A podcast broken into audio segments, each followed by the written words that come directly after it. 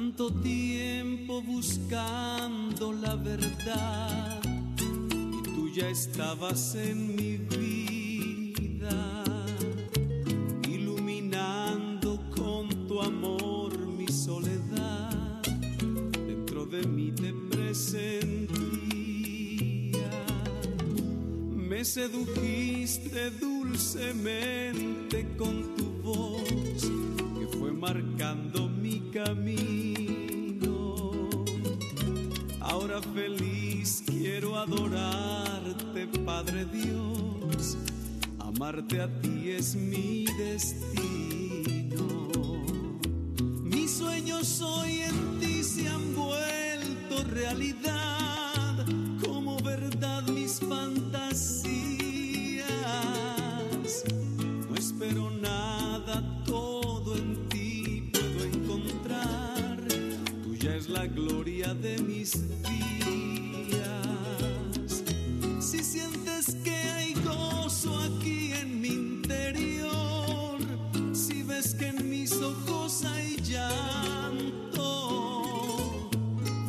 se desbordó de amor mi corazón, por tu ternura es mi quebranto.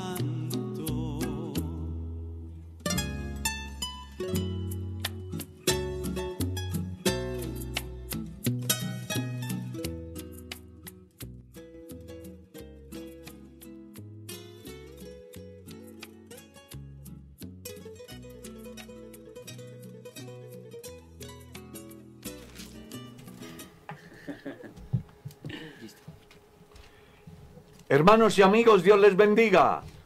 ¿Cómo amanecieron? Qué bendición tan grande poderles saludar en esta linda mañana que Dios nos concede. Una mañana, una mañana con una sensación térmica bastante fría, pero bueno, Dios está aquí y es maravilloso saber que hasta aquí nos ayudó el Señor. Así que bienvenidos a nuestra sintonía y esperamos que en el día de hoy todos, absolutamente todos, podamos disfrutar de las maravillas de Dios. Estoy dando la bienvenida a la mesa de trabajo. Mi estimado hermano Miguel, Dios le bendiga. ¿Cómo amaneció?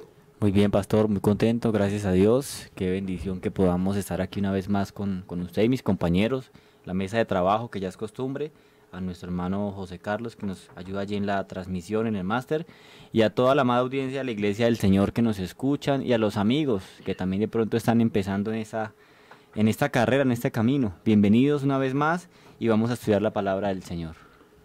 ¿Sabe usted que me da alegría escuchar eso, aquellos que están comenzando? Porque me han llamado de una ciudad en Colombia diciendo, pastor, lo escucho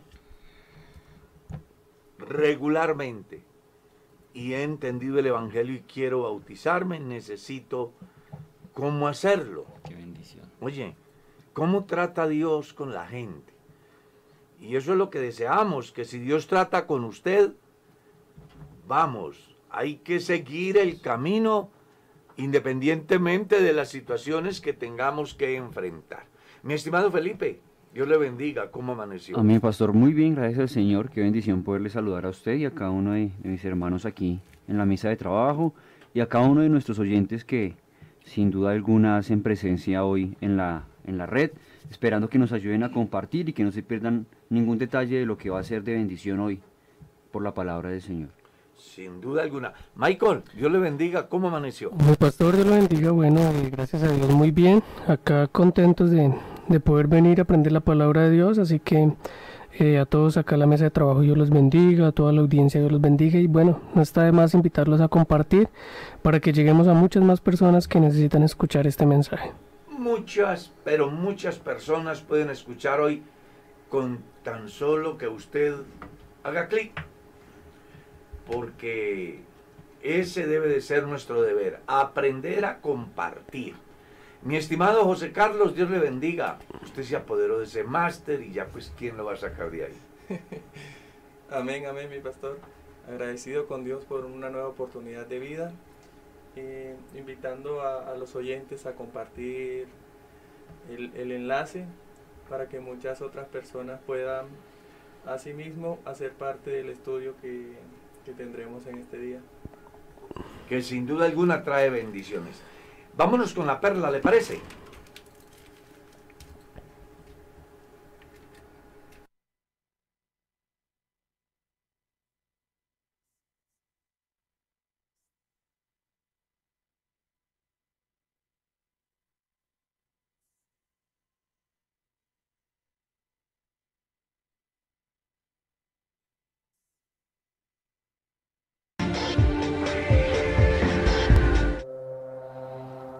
Y Moisés dijo al pueblo, no temáis, estad firmes y ved la salvación que Jehová hará hoy en vosotros o con vosotros, porque los egipcios que hoy habéis visto, nunca más para siempre los veréis.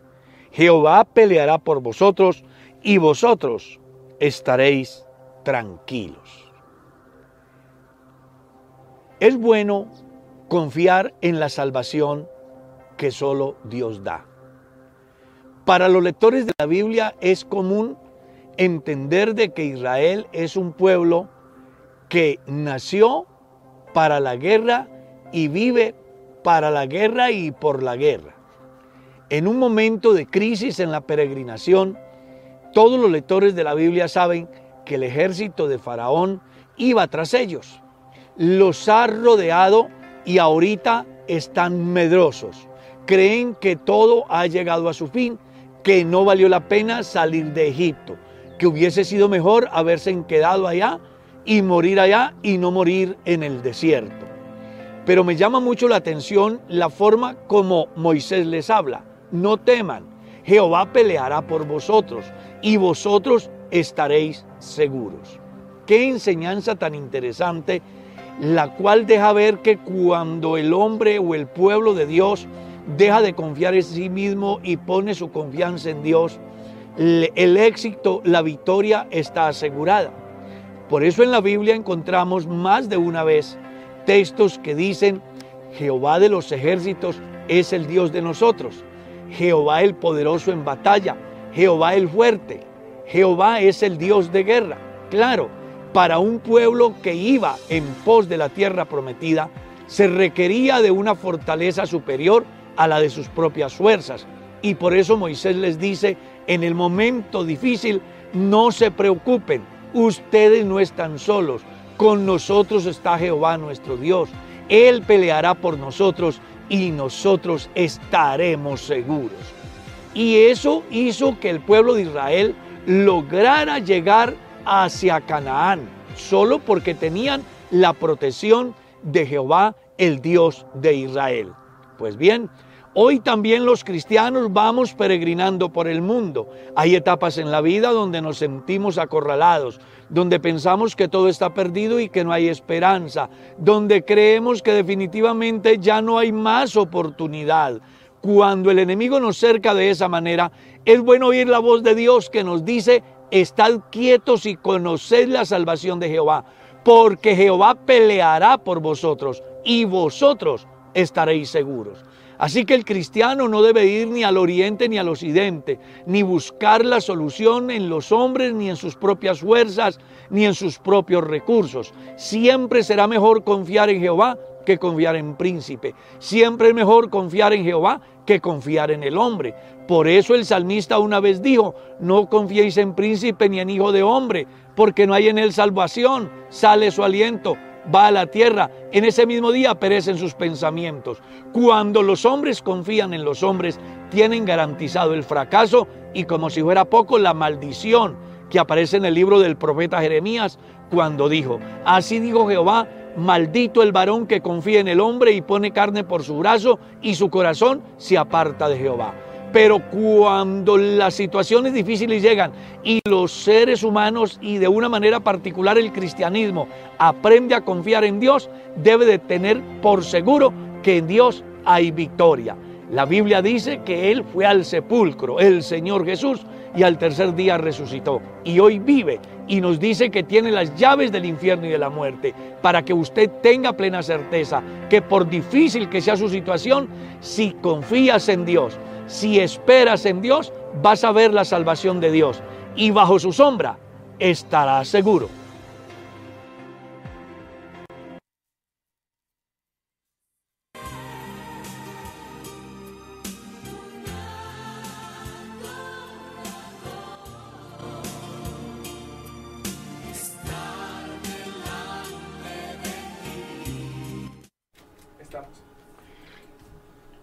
Entonces vamos con la palabra después de esta importante perla que acabamos de tener en nuestro dispositivo.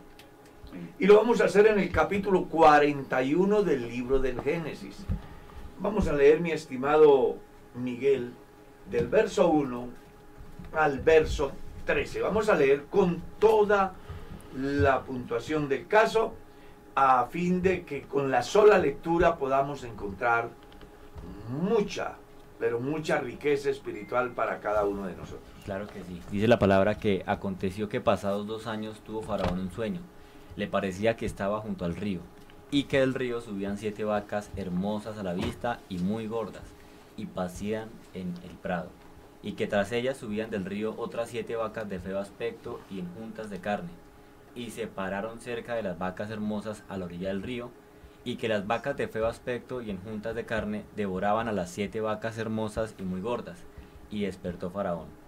Y se durmió de nuevo, y soñó la segunda vez que siete espigas llenas y hermosas crecían de una sola caña, y que después de ellas salían otras siete espigas menudas y abatidas del viento solano. Y las siete espigas menudas devoraban a las siete espigas gruesas y llenas, y despertó Faraón y he aquí que era un sueño.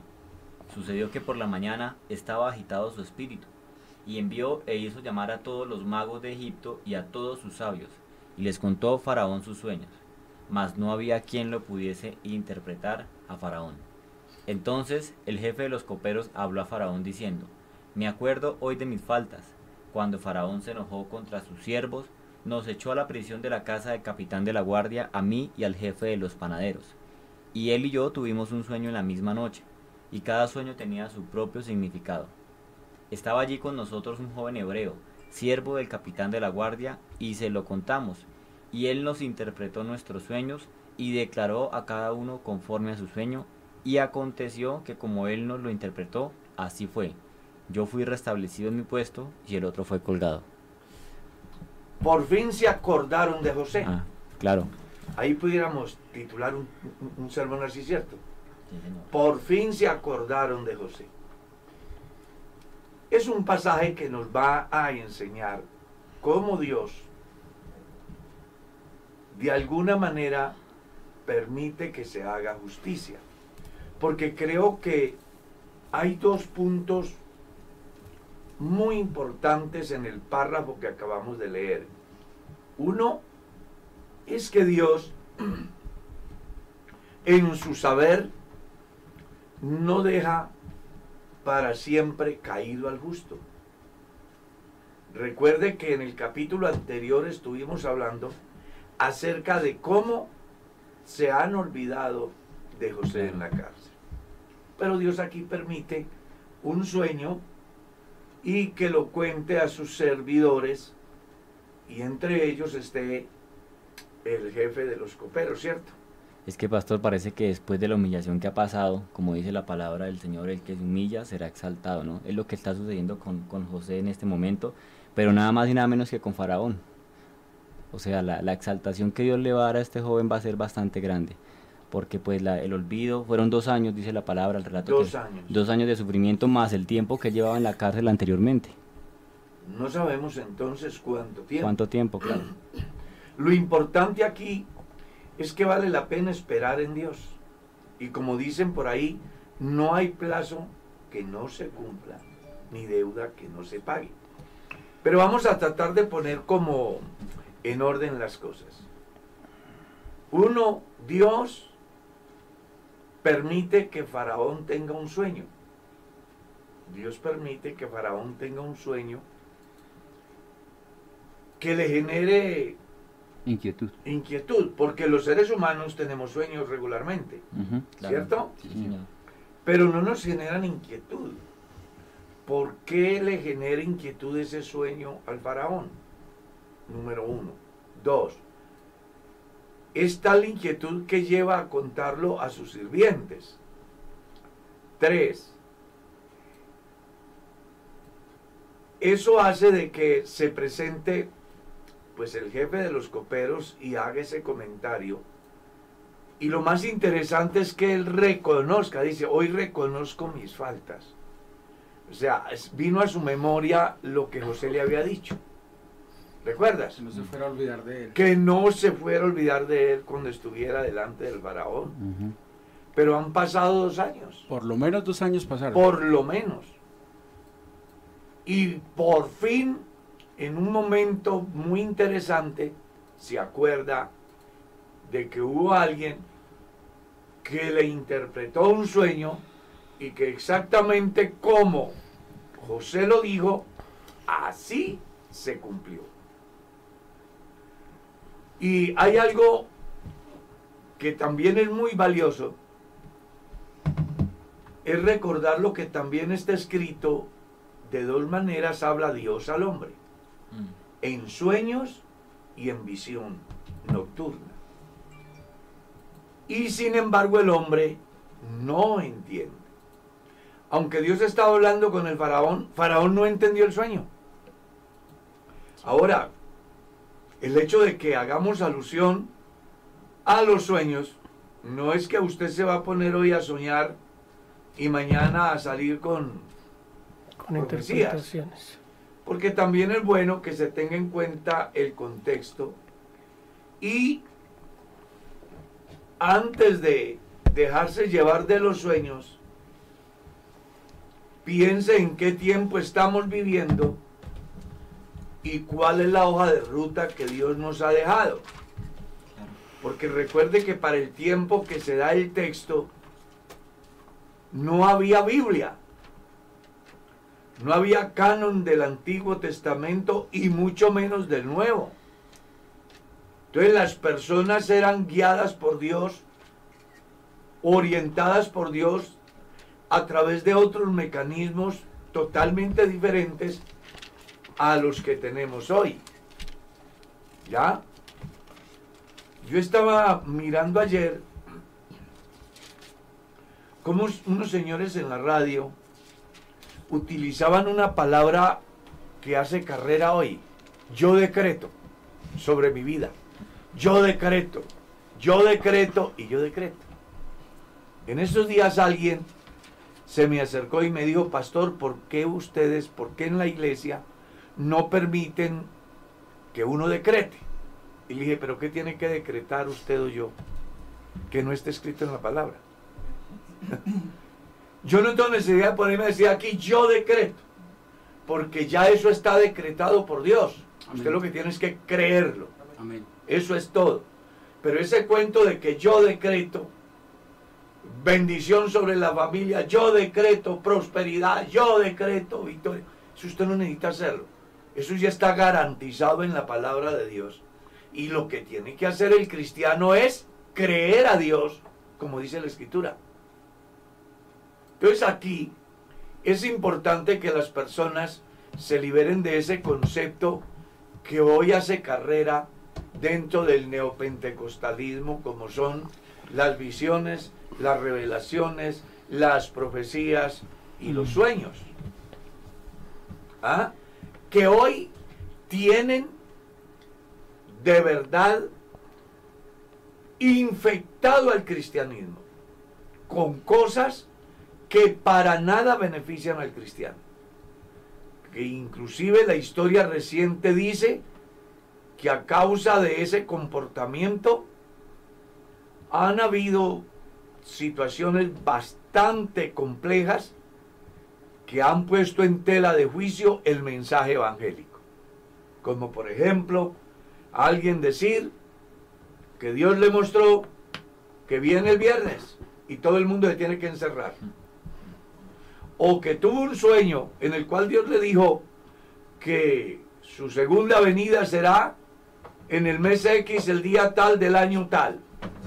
Y las personas en su ignorancia, llevados por cosas que no saben ni entienden ni han visto, se someten a dichas decisiones de determinado líder y terminan, como dicen por ahí, haciendo el oso.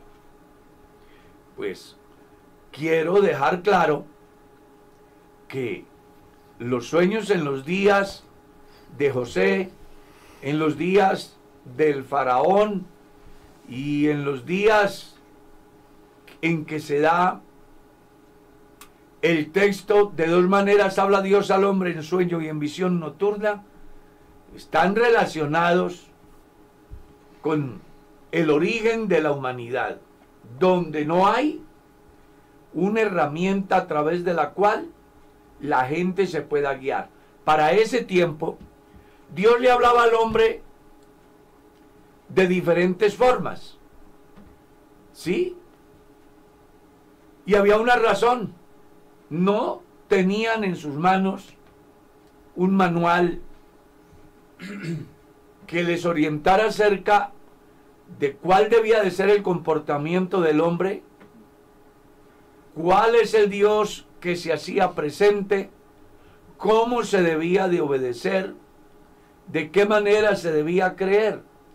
Y por eso ya hoy el escritor consagrado en el Nuevo Testamento dice, tenemos la palabra profética Más seguro. más segura.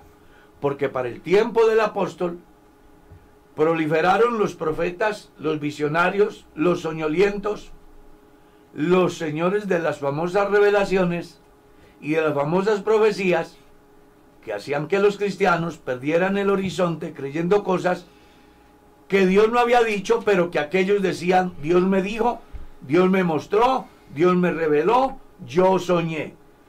Y para evitar ese problema, entonces el apóstol dice, ya no hay que estar pensando en eso. Tenemos la palabra profética Más segura. más segura. Esto como para que usted sepa establecer la diferencia y no se deje llevar de los soñolientos del último tiempo que inclusive me llama la atención. He escuchado a algunos que me llaman o me escriben diciéndome, pastor, tuve un sueño. Yo quiero que me lo interprete. O alguien, pastor, tuve una revelación. Y comienza a hablarme de cositas que cuando uno mira la luz de la Biblia, se da cuenta que son, perdonen la palabra, tonterías que nada tienen que ver con la vida devocional del cristiano.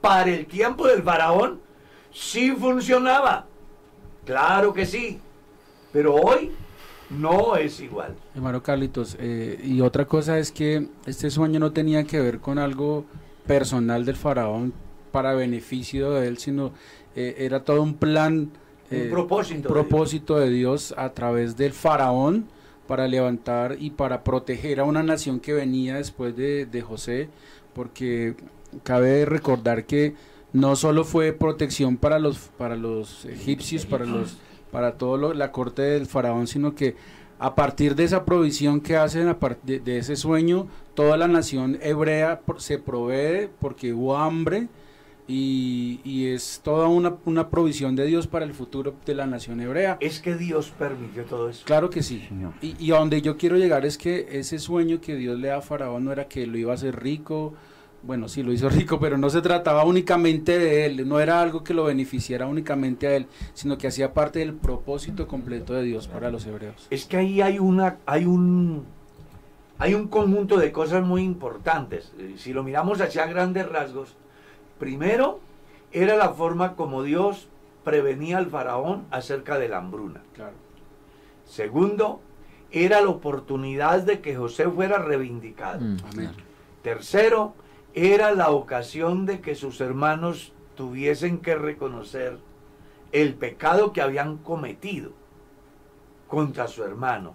Cuarto, el recurso que Dios tenía previsto para salvar a la nación hebrea. Así es. ¿Cierto?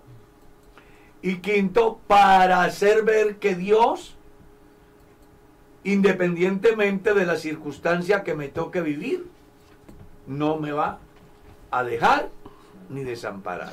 Todo, todo apunta hacia el, a- hacia el mismo horizonte, ¿no? Y es que el Señor tiene el control De de, todo. todo. A José ya hacía rato se le había salido las cosas de las manos, Claro. pero el Señor tenía el control de todo. Y una de las cosas que me llama la atención de eso, tomando las palabras del hermano Edgar, es que eh, tal vez José estaba esperanzado en lo que podía hacer el copero, ¿no? Sí. Oiga, usted que está allá arriba, algo así es, es como Sí, sí. están las cosas, ¿no? Eh, usted que está allá arriba, acuérdese de mí. Eso es lo que le dice cuando, Cuando le se va. Claro. el sueño. Claro, cuando, cuando se cumpla todo esto, usted que, que va a recuperar su lugar, que está allá arriba con el faraón, acuérdese de mí. Y pasa el tiempo y nada. Y nada. Y yo lo que veo ahí es, es la mano de Dios, Pero claro. porque todo se da es a su debido tiempo. Todo se, está, está, se da a su debido tiempo. Yo no sé cuántas veces nosotros nos esperanzamos en lo que puede hacer otra persona por mí, ¿no? alguien que está en una posición, alguien que tiene una capacidad y que me puede ayudar. Pero vea que nosotros debemos esperar es en el Señor y eso es lo que le pasó a José. Yo no sé, de pronto él esperaba que rápidamente el Se copero saliera y dijera, no, es que José fue el que me ayudó y, y salió José. Y Sí, por resultó ejemplo, que no. el día que es restituido de una vez le diga al faraón, venga, lo que pasa es que esto Sí. que ha pasado hoy me lo interpretó José. Yo tuve un sueño. Pero no, el tipo se queda callado. Sí, señor. De la emoción, no sé, pero se le olvidó. No, yo pienso que Dios tenía un propósito, Claro. Sí, señor. porque a lo mejor si en ese mismo instante el copero da el mensaje, No pasa nada. el faraón a lo mejor no, No le presta importancia. Y yo creo, hermano Carlitos, que así como cuando Lázaro muere y el Señor deja pasar cuatro días, eh, lo hace para que la gloria de Dios sea completica y no le demos la gloria a los hombres. De pronto él hubiera podido pasar por ahí y hubiera dicho, no, el copero fue el que, que me trajo acá, o- pero Dios siempre quiere que nosotros aprendamos a depender de Él absolutamente. Claro, Tiene que darse una coyuntura muy especial para que, para que José salga y salga a hacer una, un papel especial, ¿no? Claro. Por, la, por la sabiduría que Dios le ha dado. Lo que dice el Algo es trascendental que genere un impacto de cambio en el país de Sí, Egipto. exacto. Creo que podemos decir que definitivamente Dios siempre llega a tiempo. Sí, señor. Los tiempos de Dios son Perfecto. perfectos. Hay veces que uno se puede desesperar, ¿verdad? Porque como que no ve el resultado de lo que uno se ha propuesto y entonces viene la incertidumbre, el deseo de flaquear porque se le ocurre pensar de que Dios ya no mm, está del lado de uno. Y resulta que Dios tiene un propósito muy interesante y como dice el salmista, Dios cumplirá su, Su propósito propósito. en mí. Amén. Así Dios es. tenía un propósito con José Amén. y era ponerlo en lugares altos para vergüenza de alguna manera de su familia, pero también para salvación de su familia. Claro. Porque uno va a mirar el proceso que se da en la familia de José y pues no sé si a ustedes les habrá pasado, pero yo quiero confesarme hoy con ustedes. Yo he llorado leyendo la historia de José. A mí me ha impactado. Si es que usted mire el proceso de la vida de José, no es para nada fácil. Pero al final, Dios da la victoria, que es a lo que Él acostumbró a quienes creyeron y en consecuencia a nosotros nos tiene acostumbrados que por difícil que sea el momento que vivamos, algún día terminará la tormenta. Sí, señor. Mi, mi madre tiene un dicho y es que siempre mm, habrán tiempos mejores. Claro. Y a mí me gusta, y una de las cosas que me llama la atención de José es cómo él se mantiene. porque no fue poquito el tiempo que él estuvo allá. Es más, cualquier persona en, en esa situación y viendo que, que el copero se olvidó de mí, pues desfallece o da pasos, da pasos hacia atrás, ¿no? Pero yo veo que José se mantiene sin importar pues lo que esté sucediendo. Es más, el contexto en el que está él, que es la cárcel, la cárcel tiene como una influencia bastante importante en el individuo que está ahí, por las personas que están y muchos tienden a modificar su estilo de vida. Pues es que se construyeron con el objetivo de rehabilitar a las personas. Las cárceles tienen esa finalidad. Esa es la finalidad. Solo que pues sucede todo lo contrario. Todo lo contrario, a eso, a eso- a eso es a lo que me refiero, ¿no? Eh, crean como las personas que están allá, los que hemos tenido la oportunidad de ir allá a, a hacer algún trabajo de parte de la iglesia, de parte de Dios, se encuentra uno con personas que tienen su corazón bastante eh, dañado por las circunstancias, ¿no? Pero vea que José, aunque está en esa, en esa situación, en esa circunstancia, no se deja eh, como Afectar. afectar de ese entorno, sino que se mantiene. Y al cabo de- del tiempo, cuando ya se da la coyuntura de la que estamos hablando, José sigue preparado para, para hacer lo que, lo que le toca hacer. Digamos que se ha mantenido como un buen hijo de Dios. Es que estábamos leyendo en el reciente pasado que Dios estaba con José. Claro que Claro. sí. Que ahí, ahí está la clave. Y, Y es eso que- sí es la diferencia en José, porque aún donde él se paraba, Dios lo bendecía. Estaba Y en la casa de Potifar primero. y lo ponía y lo puso por cabeza de todos los siervos. Cuando llegó a la cárcel, igualmente era el, el- el principal de todos los prisioneros. Y eso nos tiene que a nosotros dar una enseñanza muy grande. Y es que no importa donde nosotros estemos, si la mano de Dios está con nosotros, Él nos va a cuidar y nos va a bendecir por encima de cualquier circunstancia. Es que, es que la convicción con la que eh, se encuentra José es bastante fuerte, ¿no? Porque sabe en el Dios en el cual ha creído. Y si miramos más allá, el apóstol Pablo pasó una situación también parecida. Estuvo en la cárcel eh, por la predicación del Evangelio. Bueno, no es eh, lo mismo que le pasa a José, pero eh, estuvo varios, varios años en la cárcel y, y su fe se mantuvo intacta, ¿no? Eso nos dejaría una lección también a nosotros. Claro, una lección desde otro aspecto que vale la pena mirarlo. Y es que aunque tu principio haya sido muy pequeño, tu postrer estado será muy grande. ¿Cómo comienza la, los éxitos de José? En una cisterna. Mm. ¿Cuál es el proceso? Es vendido a unos ismaelitas, luego llevado a Egipto, vendido a Potifar, sufre la, el asedio, Mm, el acoso de la mujer Claro. de Potifar, va a la cárcel, ahí ya tiene la oportunidad de hacerle conocer lo que pasará con el copero y el panadero, y luego tiene ese privilegio de tener la oportunidad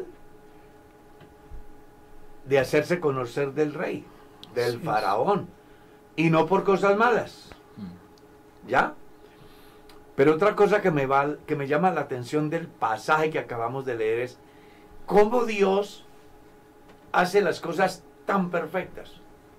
Siete vacas Gordas. gordas y exactamente siete vacas flacas, siete espigas llenas y siete espigas sacudidas sin grano.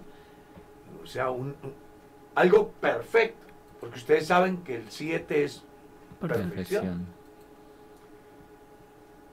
Y a través de eso Dios le muestra o le genera la inquietud al faraón, pero José le interpreta de tal forma que como José lo hace, así se cumple.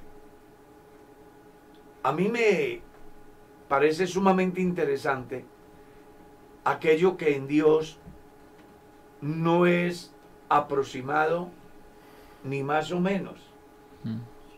Que es el lenguaje que utilizamos nosotros, ¿no? Aproximadamente, si no estoy mal, más o menos. Mm. Y cuando uno mira la escritura, encuentra que, por ejemplo, el arca, medidas Exactas, claro. exactas. El tabernáculo, medidas exactas. Y al cristiano lo llama a que llegue a la estatura a la medida, a la plenitud de un varón que Perfecto. perfecto. O sea, con Dios es todo perfecto. Con Dios no existe el más o menos, el aproximado. Y aquí hay una gran enseñanza. Siete, y eso es todo. Y luego vamos a encontrar del versículo 14, pero sobre todo el testimonio que da el, el copero, ¿no? Porque cuando está allí dice el verso 10, cuando Faraón se enojó contra sus siervos, dice, nos echó a la prisión de la casa del capitán del guardia, a mí y al jefe de los panaderos. Y él y yo tuvimos un sueño en la misma noche. Y cada uno tenía su propio significado. Estaba allí con nosotros un joven, hebreo siervo del capitán de la guardia, y se lo contamos y él nos interpretó nuestros sueños y declaró a cada uno conforme a su sueño. Y aconteció que como él nos lo interpretó, así fue. Yo fui restablecido en mi puesto y el otro fue colgado. Mm. Eso es lo que le está contando el copero. ¿A Faraón. quién? Al faraón. Claro. Es la oportunidad de la reivindicación de José. Y mire lo que dice el verso 14. Entonces Faraón envió y llamó a José y lo sacaron apresuradamente de la cárcel y se afeitó y mudó sus vestidos y vino a Faraón. Y dijo Faraón a José, yo he tenido un sueño y no hay quien lo interprete, mas he oído decir de ti que oyes sueños para interpretarlos. Respondió José a Faraón diciendo, no está en mí, Dios será el que, te, el que dé respuesta propicia a Faraón. Entonces Faraón dijo a José, en mi sueño me parecía que estaba a la orilla del río y que del río subían siete vacas gruesas em, de gruesas carnes y hermosa apariencia, apariencia, y que pasían en el prado, y que otras siete vacas subían después de ellas, flacas y de muy feo aspecto, tan extenuadas que no he visto otras semejantes en fealdad en toda la tierra de Egipto. Y las vacas flacas y feas devoraban a las siete primeras vacas gordas. Y éstas entraban en, en sus, en sus entrañas, mas no se conocía que hubiese entrado, porque la apariencia de las flacas era aún mala, como al principio, y yo desperté. Vi también soñando que siete espigas crecían en una misma caña, llenas y hermosas, y que otras siete espigas menudas marchitas, abatidas del viento solano, crecían después de ellas. Y las espigas menudas devoraban a las siete espigas hermosas, y, y lo he dicho a los magos, mas no hay quien me lo interprete. Entonces respondió José a Faraón, el sueño de Faraón es uno mismo. Dios ha mostrado a Faraón lo que va a hacer. Las siete vacas hermosas siete años son, y las espigas hermosas son siete años, el sueño es uno mismo. También las siete vacas flacas y feas que subían tras ellas son siete años, y las siete espigas menudas y marchitas del viento solano, siete años serán de hambre. Esto es lo que respondió a Faraón. Lo que Dios va a hacer, lo ha mostrado a Faraón. ¿Cómo le parece? De una vez Dios le muestra a José la interpretación que si uno, mm, pues para uno no es complicado entenderlo hoy, Claro, pero en ese momento sí era. pero en ese momento mm, es algo como incoherente. ¿no? Claro. Eh, dice, venga, pero ¿qué tiene que ver el hambre con siete vacas gordas? ¿O qué tiene que ver el hambre con siete vacas flacas? ¿O qué tiene que ver la crisis que va a venir con siete espigas? Mm, Es, es decir, cualquiera podía pensar de que no tenía sentido. No tiene lógica, claro.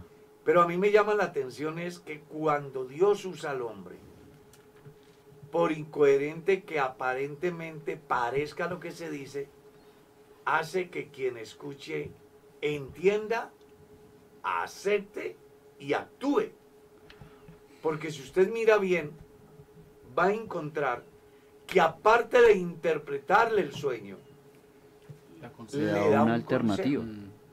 ¿y cómo puede ser eso que un tipo que sale de la cárcel Mm, viene a aconsejar al rey? claro. Bueno, es que Pablo escribe en la carta a los Corintios y dice, lo vil y menospreciado. ¿A quién le importa la vida de un presidiario? De enredo, claro. ¿Quién se preocupa por él? ¿A qué rey le interesa? A nadie. Sin embargo, Dios pone en alto a José. Pastor, Pero- pero me pero- parece muy interesante que, que, eh, José reconoce en todo tiempo que la interpretación va a venir directamente de Dios. Es lo que ha sucedido también con Daniel, porque me gusta lo que dice Daniel cuando interpreta el sueño eh, y dice que él muda los tiempos y las edades, quita reyes y pone reyes, da la sabiduría a los sabios y la ciencia a los entendidos. Él revela lo profundo y lo escondido, conoce lo que está en tinieblas y con él mora la luz. Y es muy importante que eh, tanto estos dos muchachos reconocen que la interpretación no es personal, sino que va a venir de parte de Dios, a quien al igual pues se le debe dar el reconocimiento de eso. Y creo, hermano Carlitos, que eso le da autoridad a José, porque dice, no está en mí, será Dios el que Es dé que la eso es lo más interpretación. importante del Claro. pasaje. Y cuando- ¿no? Pues ahí donde está la esencia. Claro, señor. claro. Y cuando uno tiene la, la, la, la bendición y la sabiduría de aceptar que lo que Dios obra, no lo obra por uno, sino porque Él es Dios y Él lo usa a uno como un instrumento, pues Dios se glorifica y Dios eh, eh, de alguna manera le da autoridad a esa persona que está siendo usada en ese momento. Y es lo que está pasando con José, que era lo que su merced decía. ¿Cómo es que una persona viene de una cárcel y el faraón le va a hacer caso? Imagínense. Solo Dios hace eso. Claro, y lo más importante es que se convierte en el consejero de Faraón. Sí, una persona importante, claro. Y de la cárcel a ser el segundo después de Faraón. Porque si usted sigue leyendo el pasaje va a encontrar al final de ese párrafo cómo Faraón dice, mire, es que es muy interesante, verso 44, y dijo Faraón a José, yo soy Faraón, y sin ti ninguno alzará su mano ni su pie en toda la tierra de Egipto. Claro.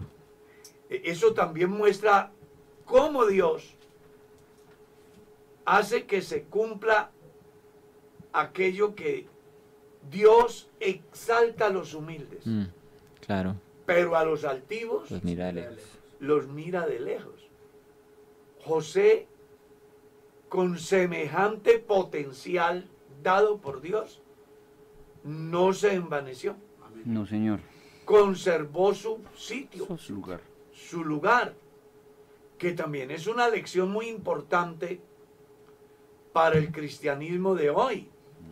Porque imagínense, hoy en las iglesias, incluso dentro del cuerpo ministerial, uno se ha encontrado con casos donde una persona le es dada una investidura por la organización y entonces ya mira diferente a sus consiervos. José pudo llenarse de soberbia por todo el fenómeno que estaba dando. Es que lo que se está dando en José es demasiadamente Eso grande. es increíble, claro. Yo creo, pastor, que eso hace que, que la interpretación que José le da a los sueños por parte de Dios hace que sea creíble y que sea verídica. Porque cuando vemos a Faraón más adelante, él le va a decir, pero vamos a hallar otro hombre que realmente está el Espíritu de Dios en la vida de él. Y era lo que reflejaba José en ese entonces. José podía estar en la cárcel y reflejaba que Dios estaba con él. José sale de la cárcel y refleja que Dios sigue con él. Y eso es lo que hace que realmente que la interpretación que da José y el consejo que le da el rey tenga verdaderamente importancia. Sí, ahí, claro. Porque imagínense que José tenga el sueño y luego se aparte. Claro. Pues echaría por tierra todo porque el faraón pudo decir, no, pues este no sabe dónde está parado. Pasa lo de, sucederá lo del, ¿recuerdan aquel cuentico del pastorcito mentiroso? Mm, que en un momento se cree y al final se duda y viene la tragedia. claro. Eso pudo pasarle al faraón. Él era íntegro, José era una persona muy íntegra. Era un hombre de Dios. Claro. Claro. Ahí, ahí hay un caso que me llama mucho la atención. ¿Por qué la línea mesiánica no pasa por José? Sí.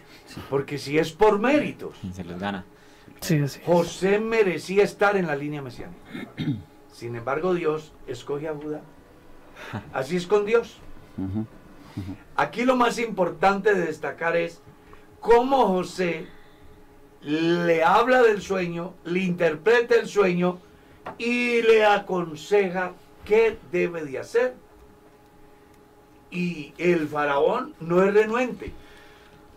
Acoge el mensaje de José y pues de una vez lo coloca como el mayordomo principal, Mano derecha, claro. el el hombre más importante después del faraón, el cual hace ver que para Dios no es imposible tener estadistas en la alta esfera Amén.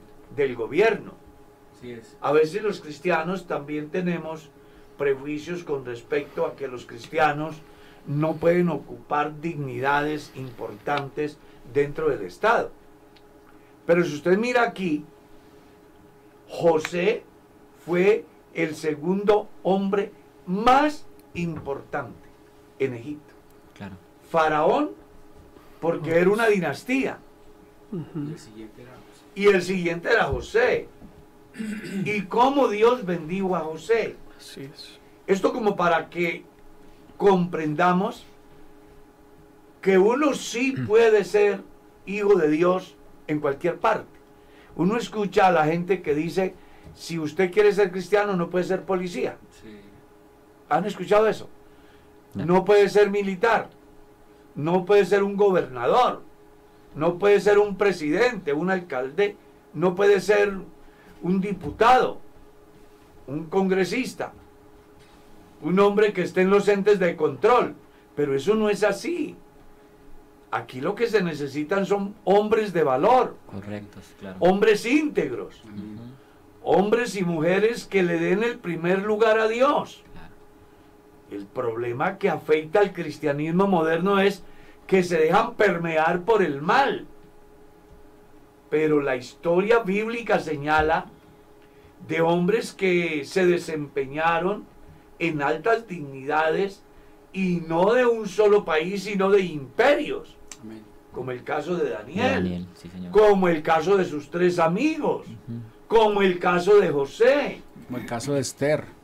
Como el caso de Esther, personas que ocuparon lugares de privilegio y no defraudaron primero a su Dios y en consecuencia tampoco defraudaron la responsabilidad o a quien les delegó una responsabilidad de tan grande magnitud. Eso debe llevar al cristiano a pensar de que sí es posible ser íntegro Claro. en la gerencia del banco, Amén. Mm, sí, señor. ¿cierto? Sí, claro. Sí se puede ser íntegro en la dirección de un cuerpo ejecutivo, legislativo o de control. Aquí lo que necesitamos hoy es cristianos convertidos de verdad. Gente que tenga vivencias reales con Dios. Gente que cuyo fin no sean sus propios intereses, sino los intereses de Dios. Cuando yo actúo acorde a las demandas divinas, consciente que al Señor es a quien sirvo, me guardo del mal, lo más seguro es que Dios me va a poner en alto Amén. en alto. Y uno ve eso en la historia bíblica en el Antiguo Testamento y en el Nuevo Testamento. Conscientes también que en el Antiguo como en el Nuevo hubo hombres que fueron muy íntegros y también pasaron dificultades y fueron inclusive al martirio. Pero cada uno de ellos, Dios tenía un propósito y lo cumplió en ellos para bien de la sociedad, para testimonio de su nombre. Hoy necesitamos una iglesia llena del Espíritu Santo, una iglesia que se convierta en un ente de cambio en el barrio donde está establecida, en el entorno de la vecindad, que la gente llegue a la conclusión que definitivamente Dios está con usted. Aquí la enseñanza es clara. Dios bendijo a José porque José era un hombre que había dicho, no puedo pecar contra Dios. Pastor, y las palabras de Job yo creo que caerían muy bien porque llega y dice que aunque tu principio haya sido pequeño, tu postrer estado será muy grande. Y es lo que ha sucedido con, con José, lo que sucede, sucede con Daniel y con muchos más personajes de la Biblia. Y, y las pequeñas cosas terminan grandes cuando están en las manos del Señor. Y mire cómo Dios bendice al hombre. Porque si usted mira bien, lo primero que el faraón hace es colocarlo en una alta dignidad. Y enseguida le cambió el nombre, ¿cierto? Le ha cambiado el nombre.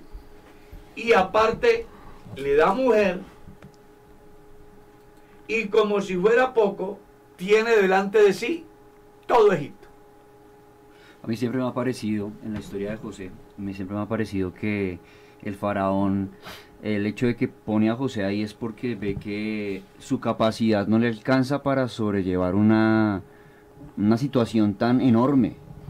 Entonces, gracias a Dios estaba José ahí para, para, para ponerlo, ¿no? Que José prácticamente viene a ser el administrador de Egipto, que era una tarea que le correspondía netamente al faraón. Y lo que hace Faraón es hacerse a un lado para permitir que la persona que tiene la capacidad y en cuya vida está el Espíritu de Dios haga, Administre. administre. Y yo siempre he pensado eso acerca de esta historia. Un buen administrador. Bueno, Carlitos, y, y viendo uno el, el versículo que sigue, que es el 46, dice que era José de edad de 30 años. Y si recordamos a qué edad fue vendido, fue a los 17. Así sea que que el proceso de, de José duró Como 13. 13 años, donde pudo haber tenido momentos muy difíciles, Claro, donde creyó 13 que de pronto ya no había más que hacer, si Dios se olvidó de mí. Fue despojado de sus vestidos especiales eh, con sus hermanos, pero ahora es restaurado con otros vestidos especiales que le da el faraón. Claro. Y eso Claro. nos tiene que hacer, perdón hermano Carlitos, nos tiene que hacer pensar a nosotros que definitivamente todos los seres humanos tenemos procesos en nuestras vidas. Y un proceso bastante complicado. Claro porque que sí. mire que José estuvo en la cisterna y luego vendido, Pasó a la prisión. luego puesto como principal en la casa de Potifar, luego en la cárcel. Luego O arriba. sea, Sube, baja, sube. Sube, Sí, baja, claro. sube, Claro. baja. A ver, yo tanto no diría que él sube, baja porque su nivel muestra la Biblia que siempre estuvo, En cuan- eh, pero humanamente a las circunstancias, claro. él estuvo en Emo- momentos muy difíciles. Unos momentos emocionales tremendos. Claro. Imagínese uno estar y, y ser uno eh, de- de jefe a preso. Sí, y estar uno en una casa donde uno ha todo. permanecido todo, donde él no ha querido tocar a la esposa de, de- de su jefe. Sin embargo, eso de ser bueno lo llevó a estar en la cárcel. Y cualquiera puede preguntar, pero no vale la pena ser bueno, miren lo que me está pasando. Sin embargo, la vida de José, entre muchísimas cosas buenas que le enseña uno, es eso, que sí vale la pena permanecer íntegro, que sí vale la pena permanecer eh, hombres de una sola pieza, porque al final de todo vendrá la recompensa del Señor. Y si no en esta vida, en la, futura, que es todavía mejor. Es una enseñanza para los cristianos que comprendan que todos tenemos que vivir un proceso y no nos debe de desmotivar cuando vamos en picada, ¿cierto? Al contrario, entender que donde estemos, Dios está con Sí, nosotros. señor. Así es, claro. No importa la circunstancia, Dios está con nosotros. En lo más espléndido del desarrollo de nuestra vida, como en el desierto, ahí Dios estará con nosotros. Y es un proceso de 13 años. Y uno se desmotiva porque lleva dos días orando y no hay respuesta. Ah, Ey, hermano, yo no sé, ¿será que Dios no me oye? ¿Por qué, hermano? Es que le he estado orando a Dios. ¿Y cuando comenzó a hacerlo esta semana, hermano? Y como que Dios no me escucha. Imagínese usted. ¿Te imaginas las noches de José? Yo me lo Los días de José. en la cárcel solo, Dijo, con tantas cosas de la cárcel de esa época que, que pude haber pasado. Y Estigmatizado. claro. Claro. El, sal- salmista lo va a escribir y se afligieron sus pies con grillos, en cárcel fue puesta su persona, hasta la hora que se cumplió su palabra, el dicho de Jehová le probó. Envió el rey y le soltó, el señor de los pueblos y le dejó ir libre, lo puso por señor de su casa y por gobernador de todas sus posesiones, para que reprimiera a sus grandes como él quisiese y a sus ancianos enseñara sabiduría. Y habla de José. Sí, señor. ¿Qué le parece? Es apasionante cuando uno encuentra todo lo que Dios puede hacer con una persona que es íntegra. El llamado hoy entonces es a ser íntegros. Cuando estemos en el campo o en la ciudad, cuando seamos el empleado o el gerente, cuando tengamos la riqueza o la pobreza, cuando las adversidades hagan su aparición en el desarrollo de nuestra vida, seamos íntegros. Amén, amén. Que Dios premia la fidelidad. Amén, amén. Lamento decirles que el tiempo se nos fue. Vamos a hacer una oración de fe, mi estimado Felipe, a favor de todas las personas, para que su salud sea restaurada según la voluntad de Dios, para que Dios bendiga a Colombia con crecimiento económico y en consecuencia empleo para los que están desempleados, para que Dios fortalezca a los que están cruzando un momento de luto. Usted sabe, Dios tiene el control. Sí, señor pastor. Estaba pensando en estos días que qué bendición es vivir en Colombia, ¿no? Eh, teniendo en cuenta todo lo que se ha presentado en el mundo, en diferentes lugares, países, las circunstancias tan complicadas que están viviendo, es una bendición poder estar aquí y vale la pena ser agradecidos con el Señor. Vamos a orar para que el Señor obre en toda situación, seguramente Él puede hacerlo y nuestra confianza y nuestra mirada debe estar fija en Él. Señor Jesucristo, eterno Salvador, Dios Todopoderoso, nos aferramos a ti, Señor, a tus promesas, nos aferramos a ti, Señor, como dador de la vida, nos aferramos, Señor, a ti como el creador del universo, como el que nos ha dado la vida, tal como lo dice el Salmo, no nos hemos hecho nosotros a nosotros mismos, sino que eres tú, Señor, el que nos ha hecho. Eres tú el que conoce nuestras aflicciones, eres tú el que conoce absolutamente todo nuestro vivir y te rogamos que conforme a ese conocimiento, Señor, tú obres en tu voluntad y en tu tiempo, Señor, conforme a las riquezas de tu gran poder y de tu misericordia, de tu buena voluntad, seas obrando en cada circunstancia, en cada vida. Mira, Señor, el corazón de cada una de las personas que escriben a través de las redes y que exponen su necesidad para que se obre por esa necesidad. Señor, yo te ruego que obres conforme a la apremiante situación de cada uno. Yo te ruego que obres sanidad hoy en cada vida que lo necesita. Yo te ruego que obres, Señor, milagros en cada familia, en cada hogar. Yo te ruego que obres, Señor, conforme a ti, Señor, conforme a lo que tú quieres para nosotros, que es bueno. Tú no quieres el mal, Señor, sino que tú quieres, Señor, el bien para nosotros. Así que conforme a eso seas tú obrando, mi gran Salvador. Desconocemos nosotros muchas cosas, somos limitados en nuestra mano, en nuestra capacidad, pero eres tú el que tiene todo el poder para obrar en cualquier circunstancia. Por eso, Señor, nos aferramos y nos reconocemos hoy como dependientes de ti, de lo que tú, solamente tú puedes hacer. Y te rogamos que obres conforme a tu misericordia y conforme a tu gran poder. En el nombre poderoso de Jesús. Amén, amén. Gloria a Dios. Nos vamos, mi estimado Miguel. Sí, pastor, bueno, muy agradecido, muy contento porque el día de hoy se ha iniciado otra vez más con la palabra del Señor, saludando también a todos los oyentes que tengan un excelente día en sus trabajos y en sus diferentes funciones. Un abrazo para ustedes. Mi estimado Felipe. Amén, pastor. Qué bendición haber estado aquí, haber aprendido de la palabra del Señor, el conocimiento que el Señor le ha dado a, a nuestros hermanos aquí en la mesa de trabajo. Gracias a todos por haber estado aquí y esperamos que nos acompañen el día de mañana y lo que resta de semana. El día de mañana estaremos en un excelente programa que El es El Pastor. Pastor Responde. Así que si tiene dudas, este es el momento de que usted las escriba o las haga llegar, que el pastor muy comedidamente se las va a responder en la medida de lo posible. Así que Dios les bendiga a todos. Mi estimado Michael. Mi pastor, bueno, gracias a Dios que nos dio nuevamente la oportunidad de estar acá. Eh, a toda la mesa de trabajo Dios los bendiga, que tengan un excelente día a toda la audiencia y bueno, los invitamos a seguir conectados en toda la programación que se seguirá llevando a cabo. Pastor Edgar. Bueno, Carlitos, Dios la bendiga a usted y a toda la mesa de trabajo. Qué bendición poder haber eh, estado meditando la palabra de Dios. Creo que nos enriquece a todos y a todos nuestros oyentes. Invitarlos a compartir el enlace. Mándele este enlace hoy a alguien que ustedes eh, piensen que puede ser bendecido con esa palabra. Es muy importante eso que dice el pastor. Uno puede enviar el link ahora a alguien. Si hoy llega a sus contactos alguien, de una vez mándele el link. Señor. Que uno no sabe en qué momento Dios va a tratar con las personas. Y le da a uno alegría darse cuenta que al final del día el programa lo han visto 25, 30 mil personas. Porque hermanos hacen ese trabajo compartiendo, compartiendo.